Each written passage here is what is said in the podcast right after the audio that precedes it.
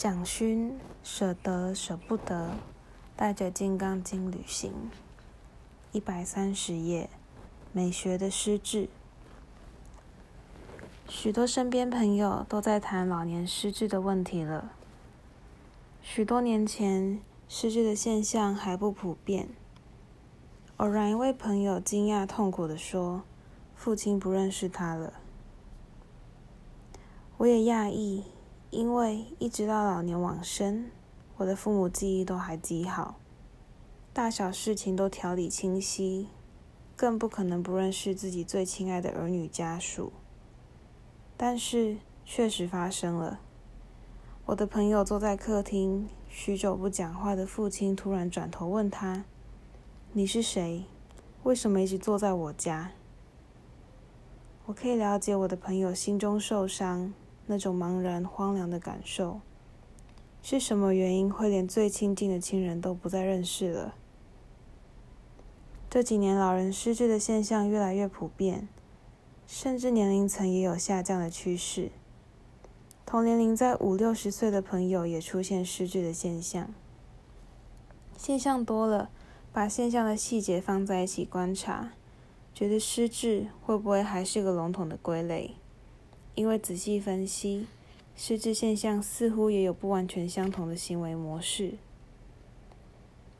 二零一二年看了一部很好看的法国电影《爱慕》（Amour）。一对老夫妇，妇人在餐桌上忽然记忆中断，停滞了一会儿，又恢复了。接下来接受治疗，身体开始局部瘫痪，行动困难。夫人是音乐家。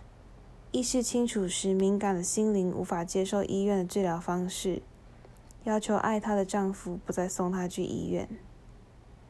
丈夫答应了，但是接下来的情况越来越恶化，洗澡、吃东西，一切行动都越来越困难。一个年老的丈夫独立照顾一个衰老病变的妻子的身体，妻子的状况就是逐渐失去语言能力，失去记忆。失去控制自己身体的一切意识。一部真实而安静的电影，导演、演员都如此平实，呈现一个生命在最后阶段无奈又庄严的悲剧。许多悠长缓慢的镜头，静静扫过一对老夫妇生活了数十年的家：入口悬挂、悬挂外套的衣架，客厅里的钢琴、沙发、餐桌。厨房的洗碗槽、水龙头，卧室墙上荷兰式风景的画，从窗口飞进来的鸽子，午后斜斜照在地板上的日光。我忽然想起马奎斯在《百年孤独》里描述过让人难忘的画面：一个得了失忆症的村落，人们用许多小纸条写下牙膏、门、窗户、开关、锅子。把一张一张小纸条贴在每一个即将要遗忘的物件上。牙膏、门、窗户、开关、锅子，预先防备失忆的时候，有这些小纸条上的字可以提醒。有一天和世界告别，就是这样从身边熟悉的物件一一遗忘开始吗？马奎斯经验过亲人失智的伤痛吧？用文学的魔幻写下这样荒谬而又悲悯的故事。然而，看《爱慕》这部电影时，我出神了。我想，也可以在自己最亲爱、最熟悉的人的额头上贴一个小纸条，写着丈夫、妻子、父亲、母亲吗？也可以写下一个最不应该遗忘的爱人或者孩子的名字，贴在那曾经亲吻过的额头上吗？一个朋友常常丢下繁忙的工作，匆忙赶夜车回南部乡下探望年老的母亲。然而母亲看着他，很优雅客气地说：“您贵姓啊？要喝茶吗？”他就知道母亲不认识他了。他忘记了女儿，却没有忘记优雅与礼貌。许多有关失智的故事让人痛苦怅惘，大多是因为亲人不再认识了。曾经那么亲近恩爱，竟然可以完全遗忘，变成陌生人。那么还有什么是生命里可以依靠相信的？我也听过失智的对象不是亲人，听起来就比较不那么像悲剧。有一个朋友极孝顺，多年来他为母亲买了很多贵重的黄金珠宝饰品，存放在银行保险箱，偶然有宴会取出来穿戴一次。母亲失智以后，常常惦记着存在保险箱的珠宝，忧虑不安，吵闹着要去检查。孝顺的女儿就陪伴母亲到银行取出珠宝，一一算数过一次，没有遗失，重新放回保险箱锁好。但是这个失智的母亲刚回到家，立刻忘了刚刚看过、检查过的珠宝，又开始焦虑不安，吵闹着要立即到银行打开保险箱。他的孝顺女儿说：“妈，你刚看过。”但是母亲失去记忆的部分，刚好是她没有去过银行，没有看过珠宝。这是我听过的失智故事里比较快乐的一件。虽然我这个孝顺的朋友也一样无奈万分、疲惫不堪，一天要陪着老母亲一次一次跑银行，但是因为母亲还认识他，好像他的无奈里还是有一种幸福。所以失智的人大悲痛，是因为最熟悉。最亲爱的人不相认了吗？《金刚经》里重复最多次的句子是“无我相，无人相，无众生相，无寿者相”。每日清晨诵《金刚经》，读到这一次一次重复的“无我相，无人相，无众生相，无寿者相”，我还是心中震动。母亲往身后，我常思念她。她的照片就在我床头，我也盼望她时时入梦相见。但是我再也没有一次梦过母亲了。无无我相，无人相，无众生相，无寿者相。读《金刚经》时，我总是不能彻底了悟的句子，一次一次重复，似乎与盼望母亲入梦的执着日日互相对话。视生如燕，从可爱生；视生如幻，从颠倒起。我的身体，母亲的身体，母亲爱我，我的渴望母亲入梦，是不是都像《维摩诘经》所说，只是一时火焰，如此炙热、烫烈、跳跃，却只是颠倒幻象？我要如何彻底知道我相的执着？知道自己的可爱原是妄想。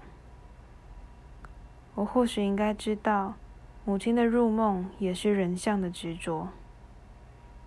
母亲曾经是婴孩、少女，新婚，怀抱我，之后成为衰老的身体，停止一切生理机能。入殓时，我为她戴上一指黄金戒指。他已是冰冷僵硬。哪一个记忆是真正母亲的人像？我把他每一张从年轻到老年的照片排列，他的像其实一直在改变。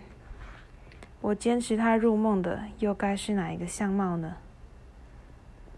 亲属相认如此艰难，亲爱过的身体如火焰般渴望过的爱，也如此不可一世吗？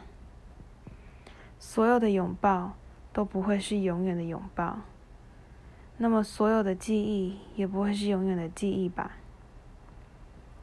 我像人像都只是暂时幻象，这个我可以从人的坚持流转成猪、牛、禽、鸟吗？我仿佛梦到那些叫做亲人的相貌，在几世几劫中流转，是负着恶的疲累的驼子。驮沉重的物，艰难在黄沙路上。是天空里一只南飞的大雁，幻想着和明亮、和暖明亮的阳光。是节节肢解的身体，记得每一次肉身断裂的痛。经过好几世，那记忆还成恶雁，在梦中惊叫。而那么深重哭过的泪。一点一滴都在记忆全身的皮肤上，成为胎记、黑痣、斑纹，仿佛勇士的纹身，随身体去到不同的时空，生死流转。那是民间相信的故事，不可以在亲人临终时哭，不可以把泪水滴在亲人遗体身上，因为来世会成为皮肤上的黑痣胎记。那听来无稽的故事，让我看到一个人身上黑痣，忍不住想起他前世的记忆。每一颗小小黑点，都仿佛记忆着一滴泪水。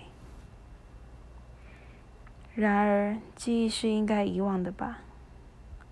带着那么多的爱，记忆生活着，会不会也是沉重的负担？于一切有情无憎无爱。经文上所说的，对一切生命没有憎恨，没有恩爱，那其实像一个失智的世界吧。那个母亲不再认识她的朋友，很受伤，连唯一一个女儿都不认识了。她说。然而母亲认识照顾他两年的菲佣，他清晰地说：“Sophia，给客人倒茶。我希望用无我相、无人相的方式安慰我受伤的朋友。如果有一天母亲入梦，待我如客人，会不会少了很多憎爱的瓜葛？”中年以后，大多能解脱憎恨。别人讨厌你、辱骂你，觉得是恶缘，恶缘要快快了结。恶缘结生造业，就有报应。不辱骂别人，不讨厌别人，恶缘就可以无缘，也就清净了。但是，越来越觉得要解脱恩爱缘分，真是困难。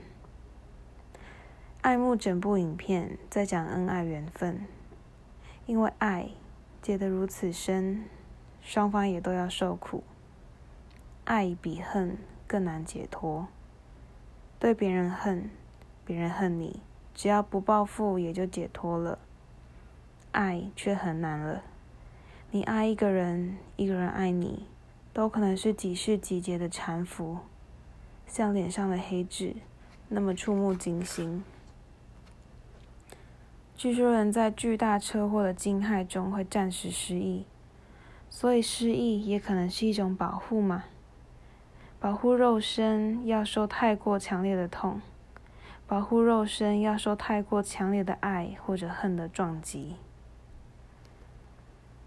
八大山人是我最喜欢的画家，我总觉得他的画里有一种美学的失智。八大姓宋。八大姓朱，是明宁献王朱权的第九世尊，皇族后裔。成年时忽然遭逢明朝灭亡，剃发出家。此后在南昌城，大家都看到一个失智的疯子，或哭或笑，或咿呀无语，或耳聋无听。他的画作上签名是驴，他说自己是丧家之狗。他在家门上贴一个“雅”字，拒绝与人交谈。他在求购画者客厅放屎便溺。他赤足烂衣，歌歌哭于世。后面跟一群笑闹疯子的小儿。这是八大山人，画上签署八大山人，别人看到是哭笑二字。生命随意哭，随意笑；生命不坚持自己耳聪目明；生命到了绝境，可以是聋是哑，是俗世不屑的驴狗。生命飞翔，飞飞翔，是不是八大以无众生相？他画鱼，那鱼是他自己，游于虚空间。鱼被捕捞到了岸上。奋起骨塞，努力求活命，却已离死不远。庄子早已提醒：相濡以沫，两条濒死的鱼用口水湿润彼此，不如相忘于江湖。庄子总是说忘，忘可以是一种心灵的失智吗？八大晚年惊人，小小一张画面，他幻化成鱼，成鸟，他成枯木或成顽石，幻化成一朵落花，两点基础，都是他美学失之后的豁达。绝交西游，原来只是回来做真正的自己。八大十九岁亡国，像是突然失智，解脱了我与人的坚持。不再是皇族，不再姓朱，不再是才子，不再耳聪目明，可以又聋又哑，可以疯癫哭笑，可以一整天呆看一鱼，自己成为鱼；可以一整天呆看一鸟，自己成为鸟；可以呆看一枯木、一顽石，自己就在几世几劫中遇到了曾经是枯木顽石的相貌。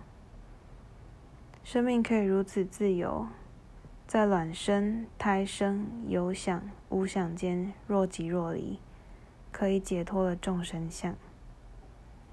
读《金刚经》或者看着八大的鱼发笑，好像可以有一样的领悟。创作者里能无众生相的并不多，太多我的执着，格局总难成大器。太多人的执着也难自由。大创作者好像多少要有一点美学的失智，头脑太逻辑，以逻辑自傲，就更不知何谓相忘于江湖。我安慰母亲不认识他的朋友，试试看把母亲额头上“母亲”二字的纸条拿掉，母亲可以解脱众生相。我的朋友。在亲爱与伤痛过后，也可以解脱了受者相。看完爱慕，回家读一遍《金刚经》。午后阳光明亮，那一只窗口飞进来的鸽子，竟然可以飞进来，也应该可以飞出去了吧。